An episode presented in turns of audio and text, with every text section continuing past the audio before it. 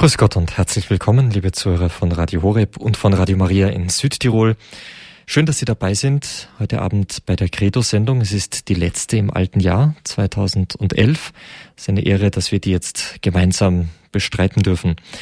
Mein Name ist Peter Sonneborn und ähm, ja, ich darf Sie durch die kommende Stunde begleiten, wenn es um den Grundkurs Philosophie geht, der nun schon seit vielen Folgen hier bei Radio Horeb mit Erfolg in den vielen Folgen läuft. Unser Referent, Herr Dr. Peter Egger aus Brixen in Südtirol, hat in diesen vielen Folgen immer wieder Themen auf ganz einsichtige und interessante Weise erschlossen. Und so soll das auch heute wieder der Fall sein.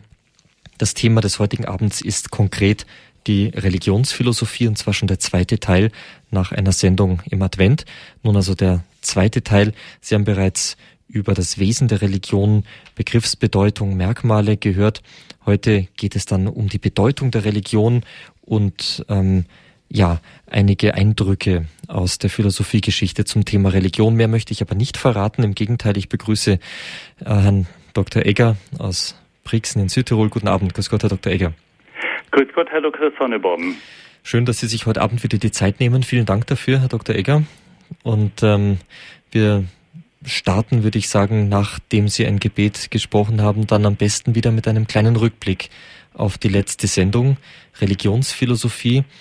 Ähm, wirklich so ein, ein ähm, Schnittpunkt, der uns vielleicht noch näher ist als andere Themen der Philosophie, wo wir sehen können, dass man ähm, sich der Religion annähern kann, ohne hier irgendetwas von Wissenschaften her zu vermischen. Sind wir sehr gespannt jetzt auf Ihre Ausführungen, aber jetzt darf ich Sie nach alter Gewohnheit einladen, mit einem Gebet zu beginnen.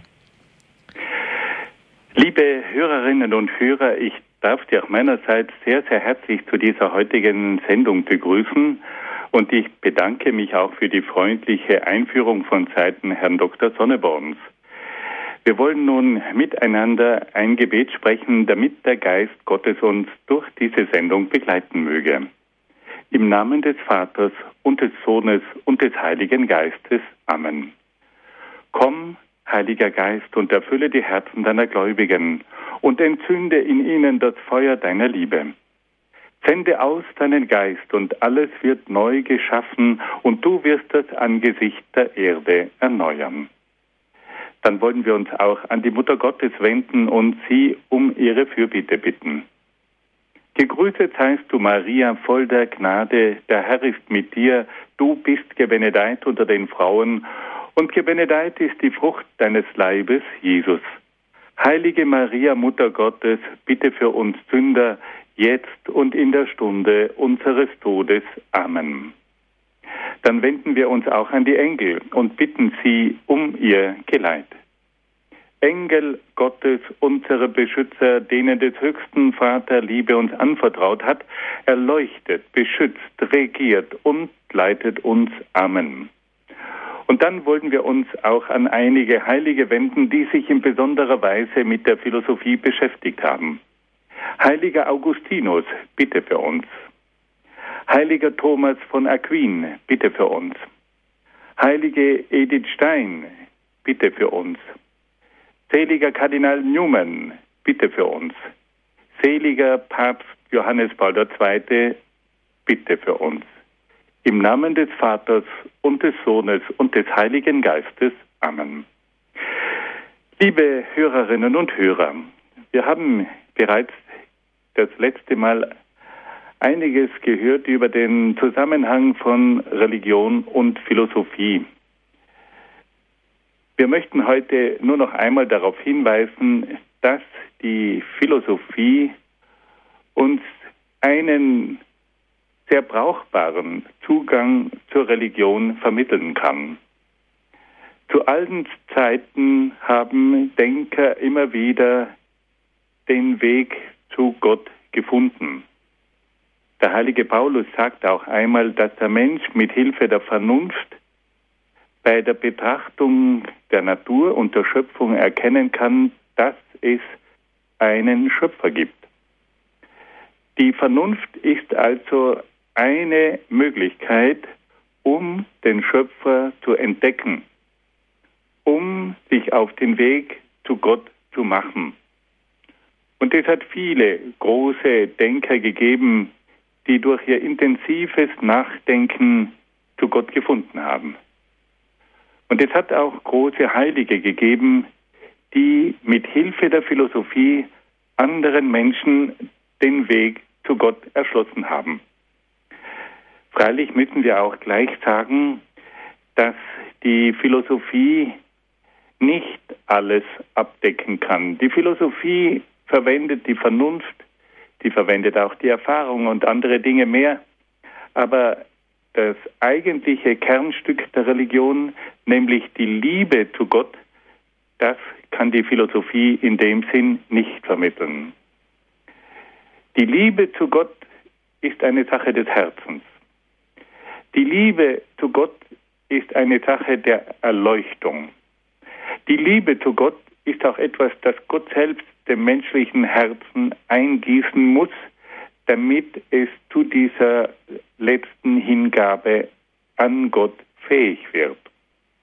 Also hier sind auch ganz deutlich die Grenzen der Philosophie aufgezeigt. Dennoch wollen wir diesen Weg mit Hilfe der Vernunft beschreiten und auch nützen. Weil bei vielen Menschen beginnt der Weg zu Gott durch Nachdenken, durch Nachdenklichkeit, durch Sinnsuche und ähnliches mehr. Also es geht hier um einen Weg zu Gott, der auch mit Hilfe der Vernunft betrieben wird.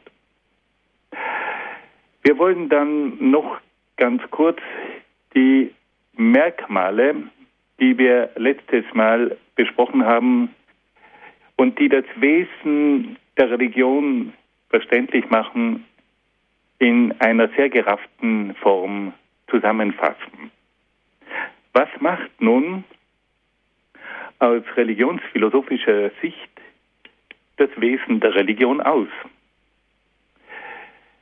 Da ist zunächst einmal das Göttliche zu nennen. In jeder Religion gibt es das Göttliche oder auch das Sakrale. Wir, kennen, wir können es mit dem Wort das Heilige übersetzen.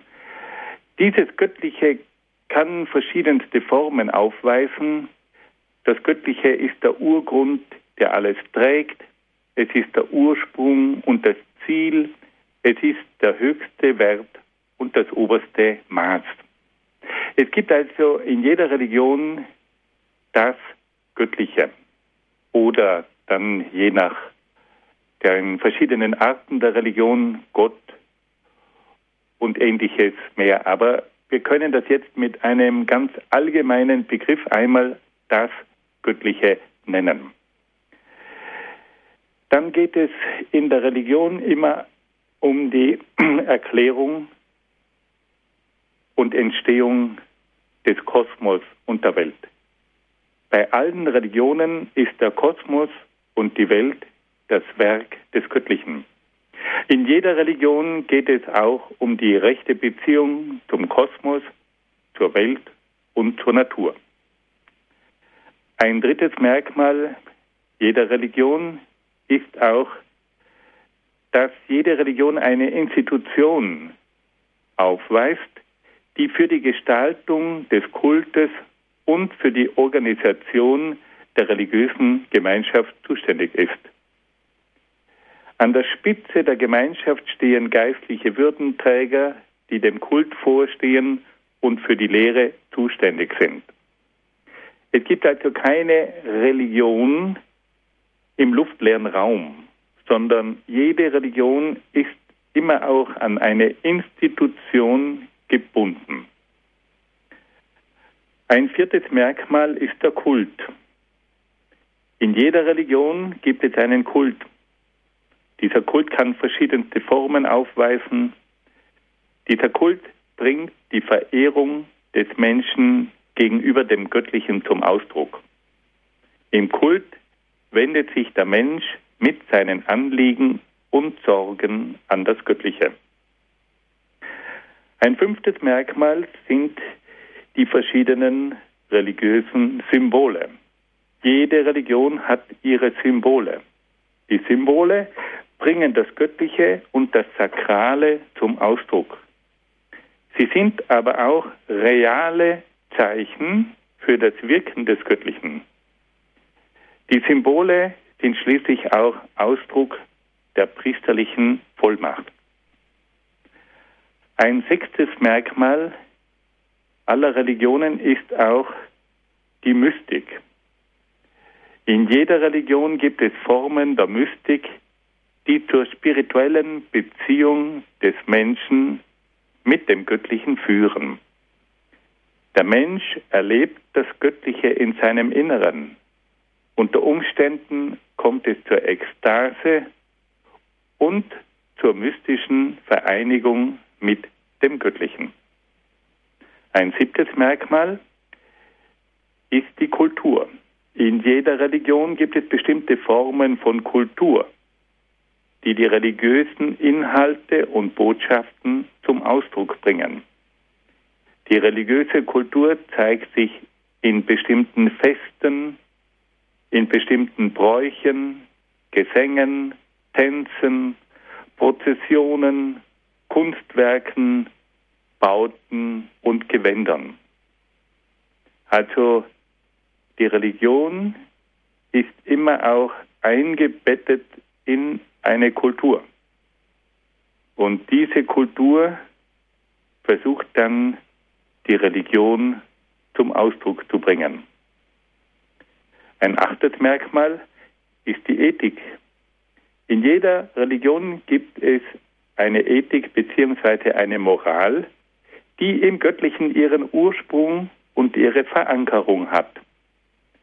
Der Gläubige ist zur Einhaltung bestimmter moralischer Gebote verpflichtet.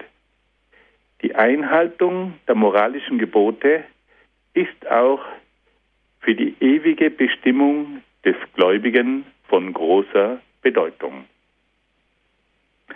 Dann können wir noch ein neuntes Merkmal ganz kurz festhalten. Da geht es um die Beziehung der Religion zur Gesellschaft. In jeder Religion gibt es eine Beziehung zur Gesellschaft.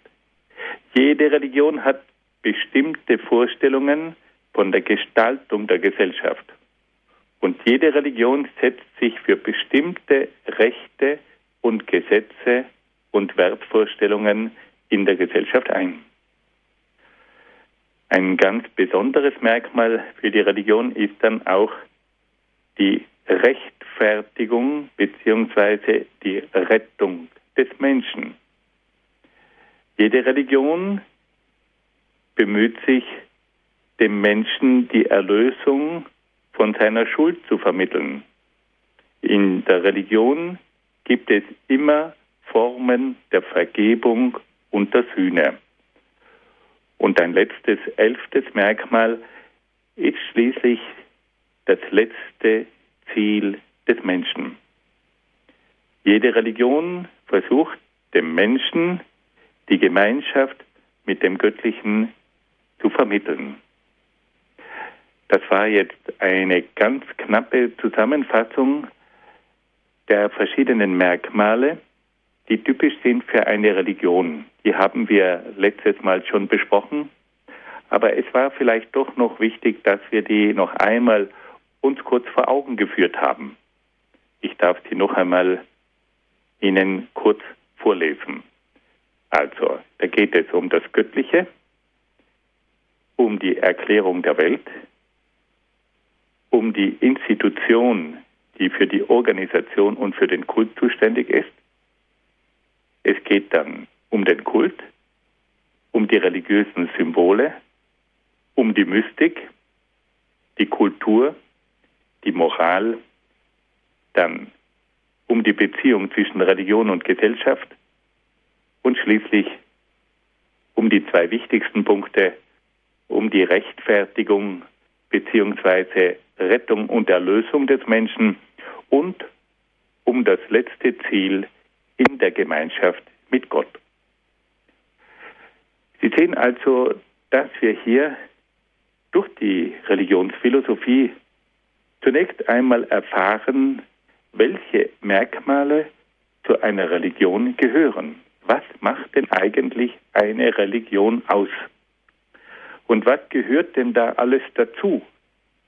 Da geht es also nicht nur um das Göttliche und nicht nur um ganz bestimmte Lehren, sondern zu einer Religion. Da gehört auch eine Institution dazu, da gehört der Kult dazu. Da braucht es ganz bestimmte Symbole. Da gibt es aber auch die Mystik und die Spiritualität. Die Religion wirkt sich dann auch auf das moralische Verhalten aus. Sie hat auch Konsequenzen für die Gestaltung der Gesellschaft. Und sie bemüht sich, den Menschen zu befreien, zu erlösen, um ihn schließlich dann zu Gott hinführen zu können. Sie sehen sofort, dass hier ein umfassender Bereich angesprochen ist. Die Religion berührt alle Bereiche des menschlichen Lebens. Das ist nicht nur eine Theorie, das ist vor allem auch Praxis, das ist Leben, das ist Moral, das ist Gesellschaft, das ist Spiritualität, das ist Sinn, da gehört alles hinein. Und deswegen ist es ja auch so, dass der Mensch letztlich an der Religion nicht vorbeikommt, weil nämlich die Religion in allen Bereichen sich auswirkt. Und wenn der Mensch einmal versteht, dass die Religion das letzte Stockwerk ist, das sein ganzes Leben gewissermaßen von oben her lenkt, dann wird dem Menschen bewusst, dass er sich mit Religion ganz dringend auseinandersetzen muss. Und damit kommen wir auch schon zu einem weiteren Kapitel, nämlich zur Bedeutung der Religion. Welche Bedeutung hat die Religion? Warum muss sich der Mensch damit auseinandersetzen? Dieses Kapitel stellt eine Fortsetzung dar von dem vorhergehenden Kapitel, aber es ermöglicht uns gleichzeitig auch eine Vertiefung der Kenntnis von dem, was Religion für uns sein soll. Wir wollen zunächst einmal mit der ersten Frage beginnen. Die Frage nach dem Ursprung der Welt. Für viele Menschen beginnt die Frage nach der Religion mit der Frage, woher kommt eigentlich die Welt? Irgendwann stellt sich jeder Mensch die Frage nach dem Woher. Und wenn er da weitergeht und weitergeht und konsequent bis zum Anfang vorläuft, dann kommt die große Frage, ja, was steht denn eigentlich am Anfang? Woher kommt denn die Welt? Woher kommt der Kosmos? Was war denn eigentlich vor dem Urknall? Oder was hat denn da geknallt? Und wer hat geknallt? Und wieso hat das in der Form geknallt? Und, und, und. Hier kommen ganz bestimmte Fragen, die den Menschen bewegen. Und da können wir nun sagen, dass die Religion dem Menschen hilft, den Ursprung und die Entstehung der Welt zu erklären. In jeder Religion gibt es spezielle Lehren und Erzählungen, wie der Kosmos und die Welt durch das Wirken einer göttlichen Macht entstanden sind.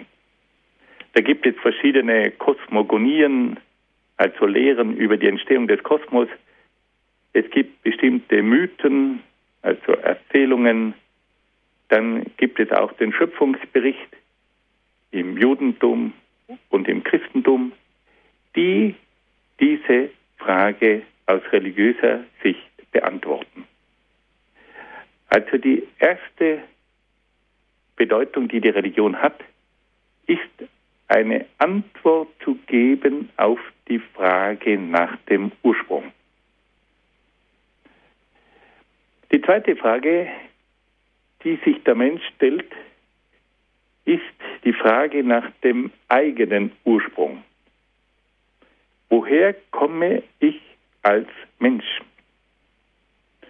Und auch da gibt es in jeder Religion spezielle Lehren, die darauf hinweisen, dass der Mensch seinen Ursprung dem Wirken einer göttlichen Macht verdankt.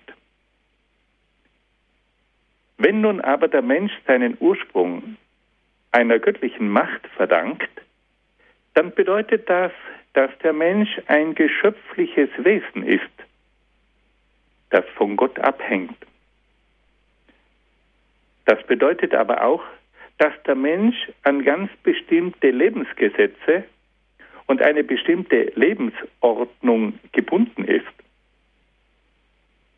Das bedeutet schließlich auch, dass der Mensch auf Gott ausgerichtet sein muss und in Einheit mit Gott leben soll. Sie sehen, liebe Hörerinnen und Hörer, dass die Frage nach dem Ursprung des Menschen den Menschen zutiefst berührt. Wer bin ich? Was bin ich? Und das hängt immer damit zusammen, welchen Ursprung habe ich? Woher komme ich letztlich? Und da sagt nun die Religion, dass der Mensch seinen Ursprung dem Wirken einer göttlichen Macht verdankt. Dass er nicht zufällig da ist, dass er nicht aus dem Nichts kommt, sondern dass es hier eine göttliche Ursache gibt, der er sich verdankt.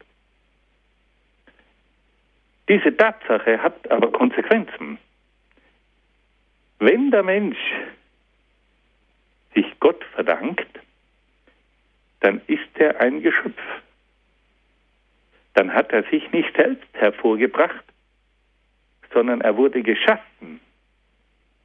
Aber alles Geschaffene hat ganz bestimmte Züge, Gesetzmäßigkeiten, hat ein Wesen. Und deswegen ist die Tatsache, dass der Mensch ein Geschöpf ist, auch damit verbunden, dass der Mensch an ganz bestimmte Gesetze, Lebensgesetze, an eine ganz bestimmte Lebensordnung gebunden ist, die bei seiner Schöpfung für ihn verbindlich wurde. Und schließlich bedeutet das, dass der Mensch in Verbindung leben muss mit seinem Schöpfer, weil er nämlich nur über den Schöpfer sein eigenes Wesen verstehen kann, weil er nämlich nur über den Schöpfer die Lebensordnung und die Lebensgesetze begreifen kann. Gott ist gewissermaßen der Zielpunkt, auf den das ganze menschliche Wesen und die ganze menschliche Entfaltung ausgerichtet sein muss. Und auch auf der Fahrt des Lebens braucht der Mensch immer wieder diese Ausrichtung auf Gott. Also wenn der Mensch begreift, dass er seinen Ursprung einem göttlichen Wesen verdankt, dann beginnt er auch sein eigenes Wesen zu begreifen. Dann bekommt er einen Zugang zu seiner Identität, zu seinem Selbstverständnis. Er begreift dann, dass er in eine Schöpfungsordnung hineingestellt ist, die ihn trägt, und dass er sein Wesen nur dann entfalten kann, wenn er sich an diese Schöpfungsordnung hält. Und diese Schöpfungsordnung betrifft die Natur, in die der Mensch hineingestellt ist, aber die betrifft auch seine innere Wesenheit. Der Mensch begreift dann, dass es auch moralische Gesetze gibt. Er begreift, dass es geistige Gesetze gibt er begreift, dass es seelische Gesetze gibt und dass alle diese Gesetze von einer unglaublichen Weisheit sind und dass diese Gesetze ihn tragen, dass diese Gesetze seine Entfaltung ermöglichen, dass diese Gesetze sein Glück ausmachen. Hier geschieht etwas ganz, ganz Großes. Der Mensch erfährt über die Religion, dass er sich einer göttlichen Macht, einer göttlichen Intelligenz verdankt und dass er sein Wesen von dieser göttlichen Macht her erhalten hat und dass er nur in der Ausrichtung auf diese göttliche Macht sein eigenes Wesen begreifen kann und dass er nur in der Harmonie mit diesem göttlichen Wesen sein eigenes Wesen entfalten kann und glücklich werden kann. Die Tatsache, dass der Mensch von Gott geschaffen und gewollt wurde, ist also für die Identität, für das Selbstverständnis des Menschen, aber auch für die Einschätzung des Menschen von grundlegender Bedeutung. Ohne diesen Ursprung in Gott käme der Mensch aus dem Nichts und wäre ein Produkt des Zufalls. Er wäre dann hineingeworfen in das Dasein und wüsste nicht um sein Woher. Er wäre ein blinder Passagier auf einem kleinen Wandelstern in den Abgründen des Weltalls. Als Kind des Nichts und als Produkt des Zufalls hätte er keine höhere Berufung und damit auch keine höhere Würde. Ohne Gott ist auch der Mensch ein Nichts. Und hier wird uns nun bewusst, dass die Religion die fundamentale Bedeutung hat, dem Menschen verständlich zu machen, dass er eben sich nicht dem Nichts verdankt und dass er kein Produkt des Zufalls ist, sondern dass er sich einer göttlichen Macht verdankt, dass er von Gott herkommt und von Gott her sein Wesen empfangen hat und in Gott seine Entfaltung und Erfüllung finden kann. Liebe Hörerinnen und Hörer, wir wollen uns nun einem dritten Punkt zuwenden. Die Religion hat auch die Bedeutung, dem Menschen eine klare Orientierung zu geben. Die Religion vermittelt dem Menschen moralische Werte, nach denen er sein Verhalten ausrichten soll. Sie belehrt den Menschen aber auch über den tieferen Sinn des Lebens, der für seine ganze Lebensgestaltung maßgeblich sein soll. Hier berühren wir ein sehr aktuelles Thema. Wir alle wissen, dass wir heute unter einer großen Orientierungslosigkeit leiden. Und das ist zum Teil auch das Ergebnis einer falsch verstandenen Freiheit. Man hat schon vor einiger Zeit erklärt, dass die Freiheit darin bestünde, dass der Mensch selber festlegen kann, was gut und böse ist und dass er selbst seine Werte nach seinen eigenen Vorstellungen und nach seinem eigenen Gewissen entwickeln kann. Und das fällt uns heute ganz gewaltig auf den Kopf. Wir spüren, dass wir eine klare Orientierung brauchen.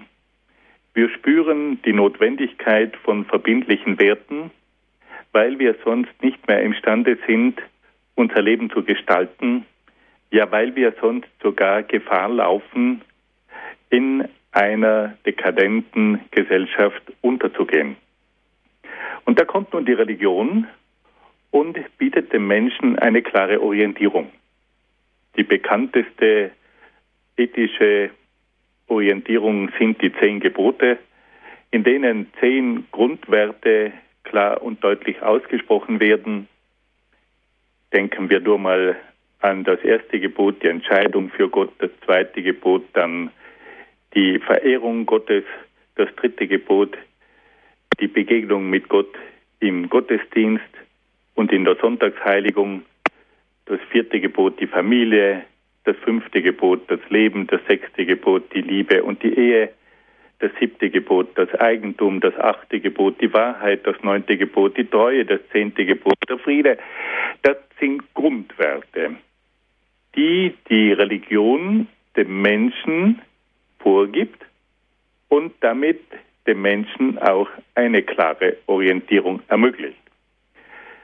Solche Grundwerte gibt es in alten Religionen und diese Grundwerte haben es in den vergangenen Jahrtausenden immer wieder ermöglicht, dass die Menschen eine klare Richtschnur für ihr Leben hatten.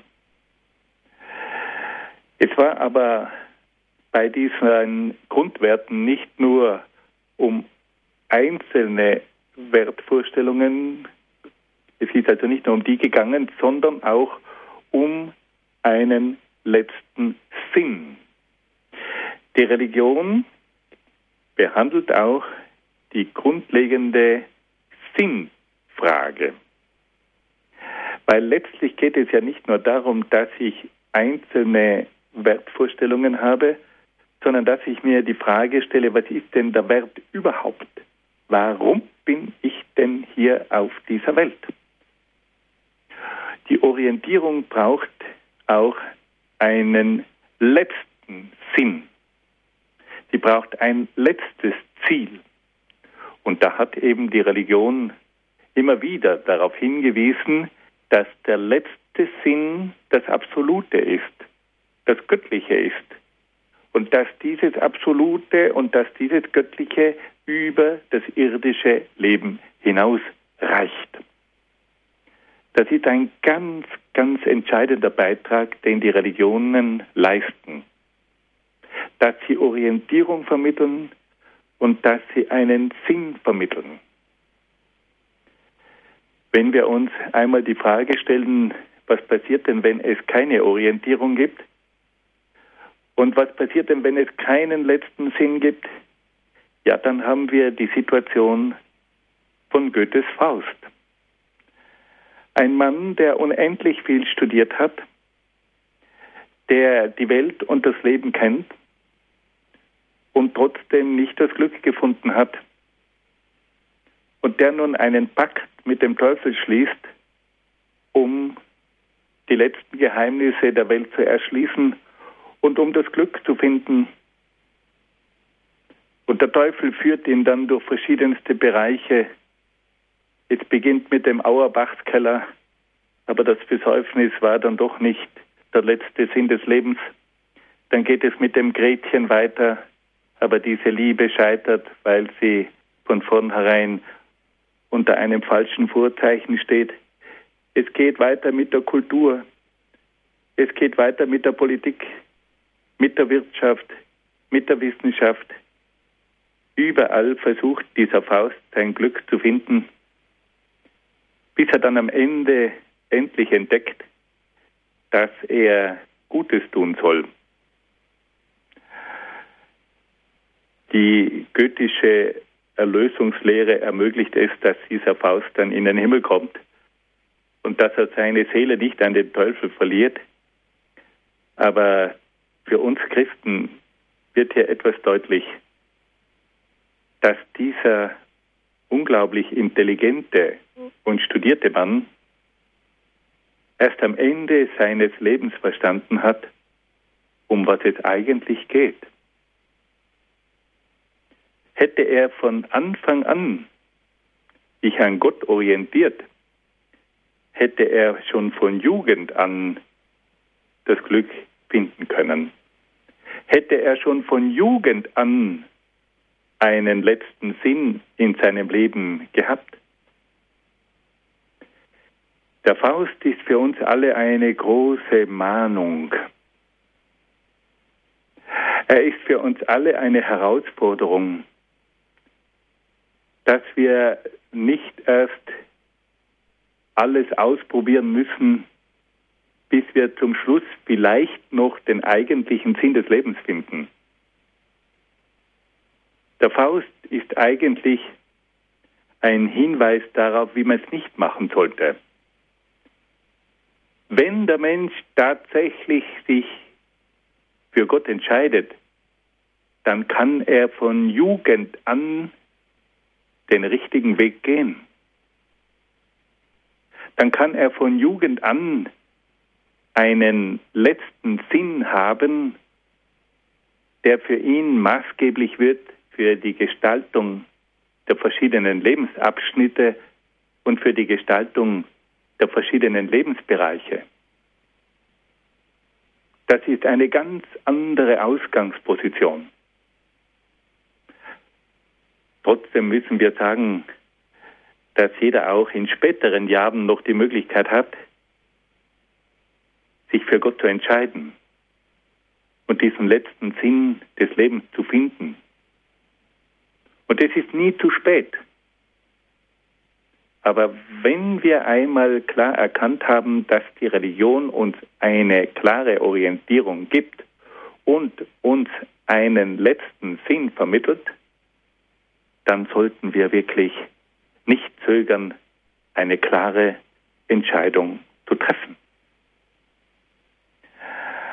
Ein weiterer Punkt ist die Regelung der sozialen Beziehungen. Die Religion regelt auch durch ihre verschiedenen ethischen Gebote die sozialen Beziehungen in der Gesellschaft. Und die ethischen Gebote wirken sich positiv auf die sozialen Beziehungen in der Gesellschaft aus. Wenn wir heute eine Gesellschaft haben, in der sich die Menschen darum bemühen, nach den zehn Geboten zu leben, dann können wir sagen, dass diese Gesellschaft lebensfähig ist. Und die Tatsache, dass die Religion die Gesellschaft positiv beeinflusst,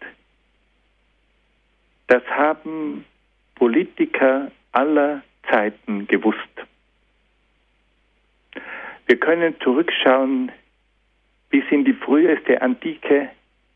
Überall können wir feststellen, dass die Religion eine prägende Macht der Gesellschaft war und dass die Priester in der Gesellschaft immer ein hohes Ansehen genossen haben. Natürlich kam es auch zum Missbrauch der Religion, das wissen wir auch. Aber im Großen und Ganzen war die Religion immer jene Macht, die die Gesellschaft letztlich zusammengehalten hat. Und die schlimmsten Entartungen der Gesellschaft hat es immer dann gegeben, wenn die Religion abgeschafft wurde. Es hat keine Diktatur gegeben, die so schlimm war wie eine Diktatur ohne Gott. Im 20. Jahrhundert haben wir erlebt, was Gesellschaften sind, in denen Gott verfolgt wird. Und wir erleben es auch heute wieder neu, dass eine Gesellschaft, die die Religion aus dem öffentlichen Leben verbannt, mehr und mehr der Dekadenz anheimfällt.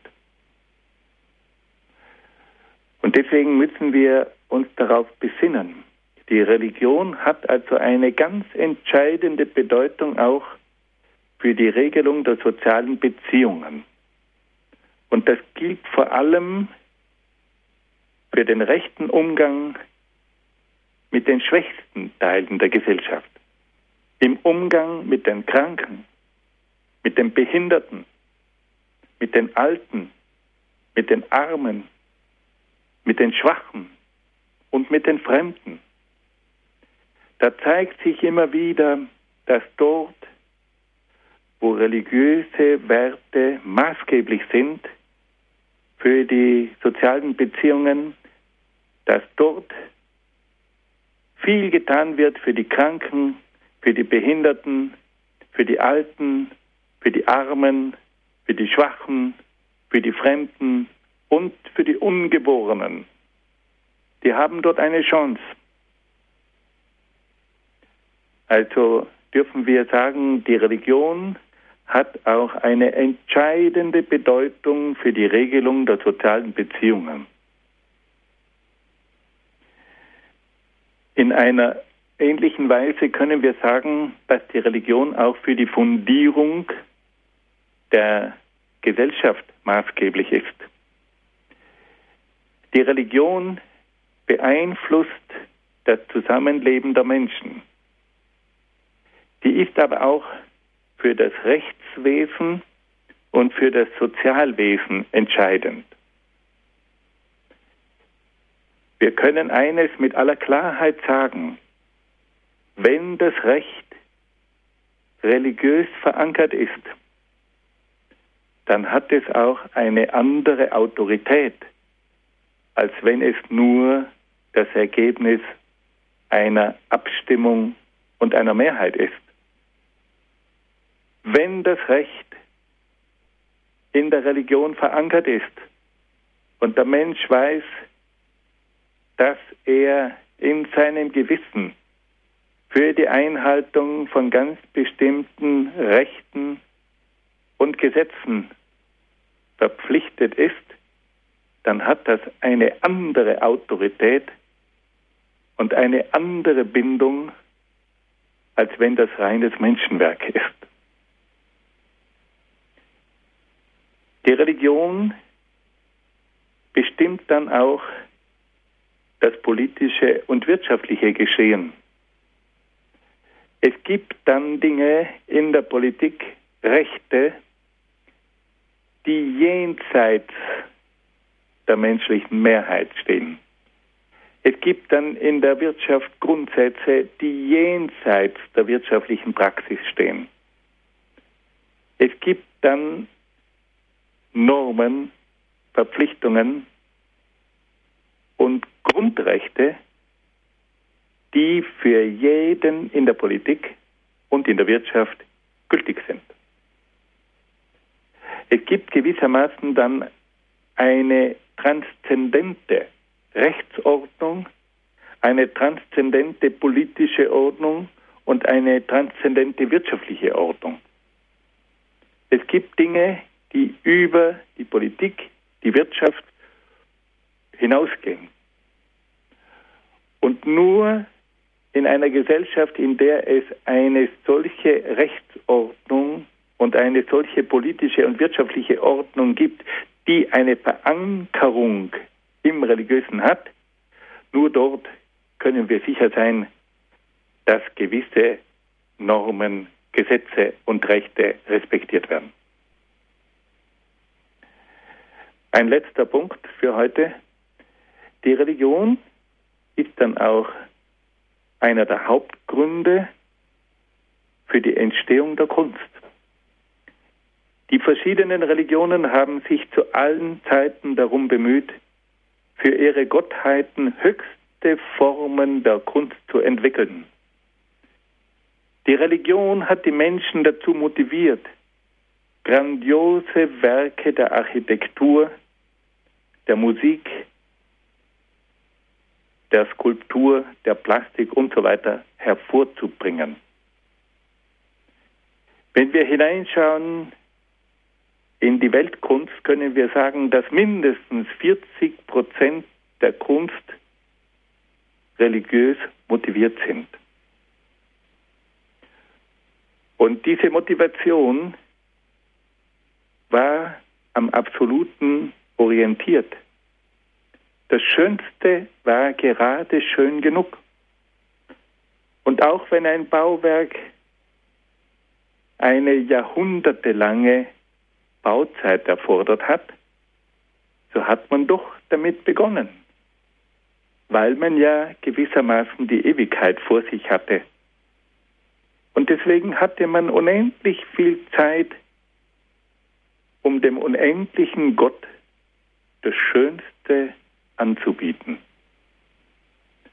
Und wenn wir heute hineinhören in die großen Musikwerke, da spürt man, dass hier das Streben nach dem Absoluten deutlich wird. Wenn wir da hineinhören in diese Musik, dann spüren wir, dass es hier um das Unendliche, um das Ewige um das Erhabene geht, da geht es nicht um etwas Irdisches, da geht es um etwas Überirdisches. Und weil hier das Höchste das Ziel war, deswegen hat hier auch die Kunst ihre höchsten Formen erreicht. Religion als Förderung der Kunst. Für heute wollen wir schließen, aber wir wollen jetzt noch einmal ganz kurz zusammenfassen. Also die Bedeutung der Religion lässt sich in folgenden Fragen erkennen. Zunächst einmal geht es um die Frage nach dem Ursprung der Welt. Dann geht es um die Frage nach dem Ursprung des Menschen, um die Identität des Menschen, um das Selbstverständnis des Menschen. Dann geht es um die Orientierung des Menschen, weiters um die Regelung der sozialen Beziehungen, dann um die Fundierung der Gesellschaft und schließlich um die Förderung der Kunst. Das alles sind Bereiche, in denen wir die immense Bedeutung der Religion erkennen können. Und somit weist uns also die Religionsphilosophie darauf hin, dass die Religion von entscheidender Bedeutung ist für verschiedenste tiefere Fragen des Menschen. Ich möchte hier nun diese Ausführungen beenden, damit wir noch Gelegenheit haben, ein bisschen ins Gespräch zu kommen. Und dabei können wir noch gewisse Dinge vielleicht etwas vertiefen oder besser klären. Dankeschön. Hier ist Radio Horeb und Radio Maria mit der Credo-Sendung. Wir sprechen heute Abend, liebe Zuhörer, über das Thema der Religionsphilosophie im Rahmen unseres Grundkurses des Glaubens, gehalten von Herrn Dr. Peter Egger aus Brixen in Südtirol. Nochmal herzlichen Dank, Herr Dr. Egger, für Ihren Vortrag. Herr Dr. Egger, Sie haben ganz zu Beginn ähm, der Sendung darüber gesprochen, im ersten Teil Ihres Vortrags, dass die Religion alle Bereiche des menschlichen Lebens berührt. Sie haben gesagt, sie ist nicht nur Theorie, sie ist auch Praxis. Ja, die Theorie. Die Theorie ist so ein Begriff, wir sagen gerne, naja, das ist theoretisch, das ist irgendwo in den Wolken. Ähm, es ist eben nicht nur Theorie, sondern Praxis, das ist uns nahe, das ist uns wichtig. Was müssten wir denn da vom philosophischen Standpunkt her sagen? Die eigentliche Bedeutung von Theorie ist ja eine ganz andere und durchaus nicht so negativ besetzt, wie wir das im Alltagsleben oft ähm, ja vermittelt bekommen oder auch selber äh, so empfinden. Jetzt haben wir mal so, der Mensch versucht ja immer wieder nach dem Was der Dinge zu fragen. Also wenn ich heute mir mal die Frage stelle, was ist ein Auto, dann muss ich, bevor ich mich reinsetze in das Auto, mal wissen, was ein Auto ist. Das Was wird durch die Theorie zunächst einmal erklärt. Wenn ich jetzt mal weiß, was ein Auto ist und die Theorie mir sagt, wie das Auto funktioniert, kann ich sagen, gut, jetzt setze ich mich rein und jetzt probiere ich es. Aber ohne Theorie geht das nicht. Das gilt schon für ein ganz einfaches Auto. Wenn wir jetzt das Leben betrachten, fragen wir uns auch immer wieder, was ist denn das Wesen, das Wesentliche des Lebens? Und wir können nicht einfach nur drauf losleben. Wir brauchen eine klare Erkenntnis dessen, was das Leben ist, was der Sinn vom Leben ist, was das Wesentliche ist. Also wir müssen immer wieder auch mit Hilfe der Vernunft in diese Bereiche eindringen, um das Wesentliche zu verstehen und um klare Vorstellungen zu entwickeln. Wenn das erreicht ist, dann sind wir auch motiviert, entsprechend dann zu leben. Und diese Tatsache, dass der Mensch immer zunächst einmal das Wesentliche verstehen muss, und klare Vorstellungen haben muss, damit er etwas in die Praxis umsetzt, gilt auch für die Religion. Irgendwann muss sich ein Mensch mal die Frage stellen, ja, gibt es Gott? Die Frage, wer ist denn dieser Gott? Was bedeutet mir dieser Gott? Und wenn diese Fragen geklärt sind, dann werde ich auch, wenn ich konsequent bin, das in die Praxis umsetzen.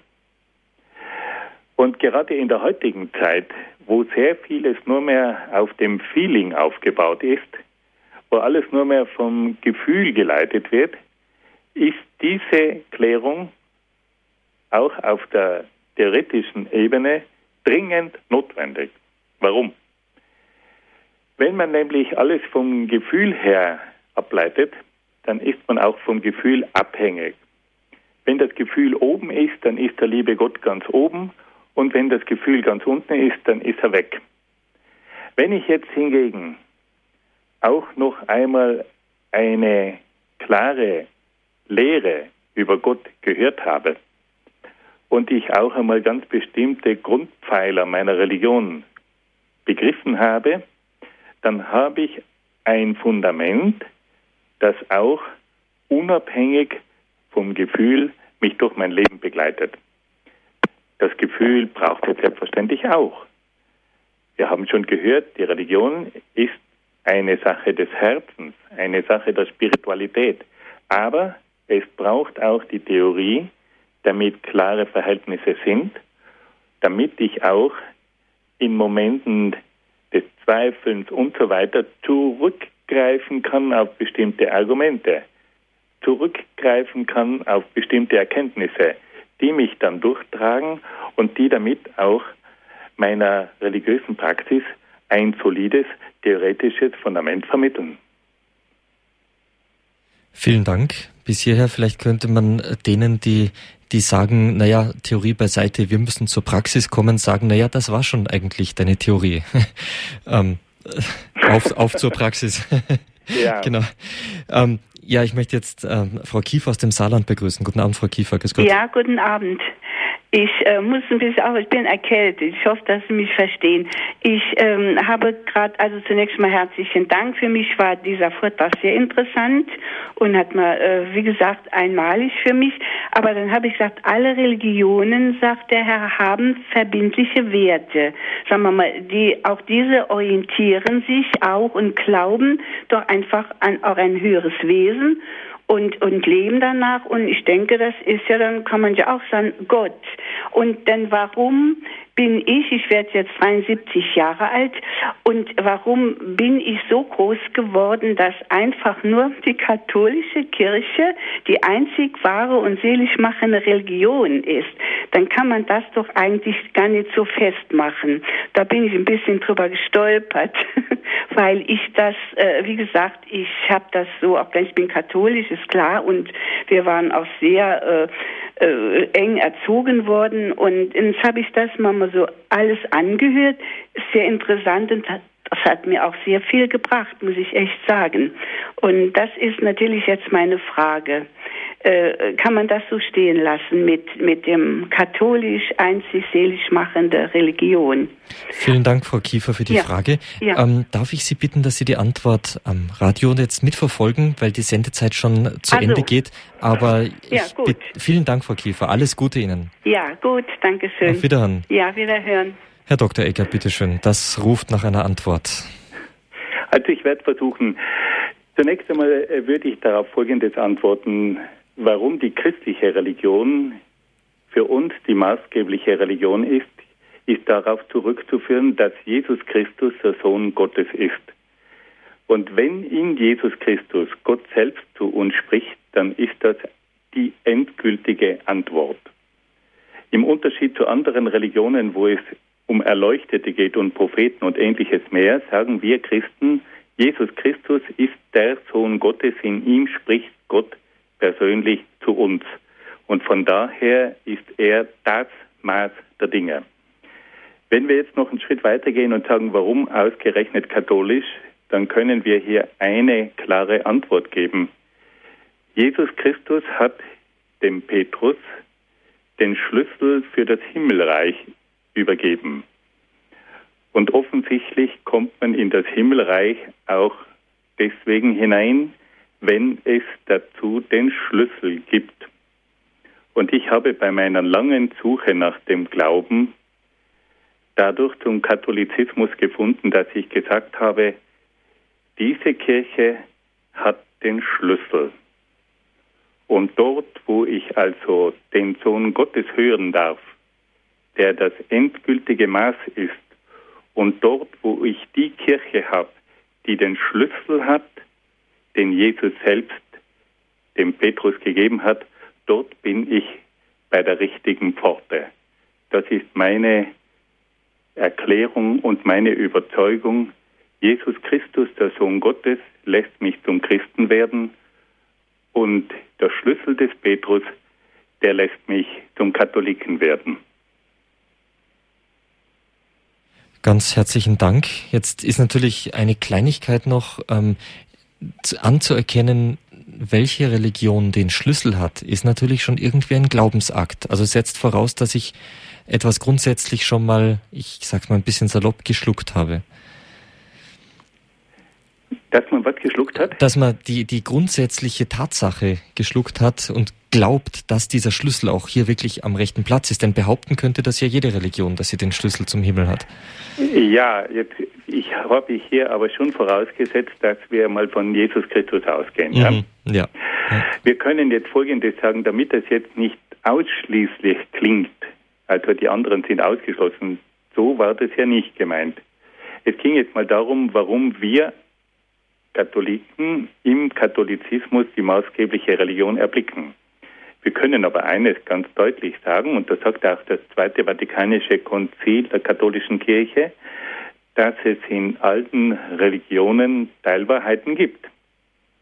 Und dass von daher Menschen, die vom Christentum in dieser Form noch nichts gehört haben, in anderen Religionen auch den Weg zum Heil finden können. Also es ist nicht so, dass jetzt sozusagen jeder, der nicht den christlichen Glauben erwählt, keine Möglichkeit hätte. Es ist aber so, dass wir sagen, der christliche Glaube ist aufgrund des Gründers der Weg, die Wahrheit und das Leben.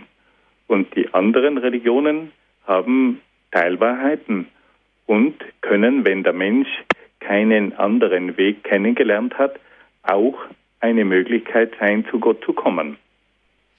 Ganz herzlichen Dank, Herr Dr. Egger. Die letzte Frage von mir war ein bisschen gemein, weil nur noch ein paar Minuten übrig waren. Sie haben noch eine tolle Antwort gegeben. Ganz herzlichen Dank dafür. Ähm, Herr Dr. Egger, wir sind ja mit der Religionsphilosophie noch lange nicht fertig. Vielleicht könnten Sie unseren Hörern schon mal ein bisschen einen Vorgeschmack bereiten, indem Sie andeuten, was wir in der nächsten Sendung von Ihnen zu hören bekommen. Ja, also es geht hier noch um einige weitere Punkte, die die Bedeutung der Religion betreffen. Und zwar geht es hier um so wichtige Punkte. Die Religion ist auch die Zuflucht des Menschen. Sie bietet dem Menschen die Erlösung an und die Befreiung, die vor allem den inneren Bereich betrifft.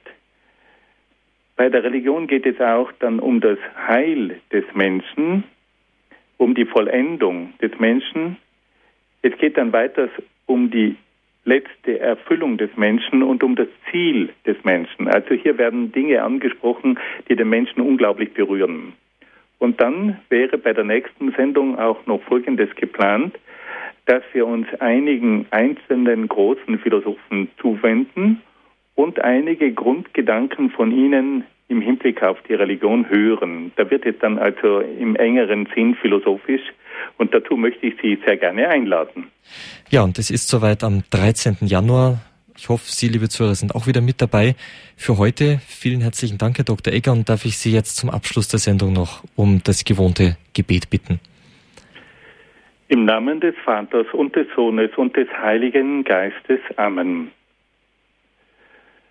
O Gott, wir bitten dich, gib uns auch über unser Nachdenken und über unsere Nachdenklichkeit die Möglichkeit, dich zu finden. Stoß uns immer wieder an, dass wir nachdenken über die Welt, über uns, aber vor allem über dich. Sei du unser Licht und führe uns zu dir hin. Amen. Liebe Zuhörer, schön, dass Sie jetzt dabei waren, sich die Zeit genommen haben, mit nachzudenken über ein wichtiges philosophisches Thema, über die Religionsphilosophie.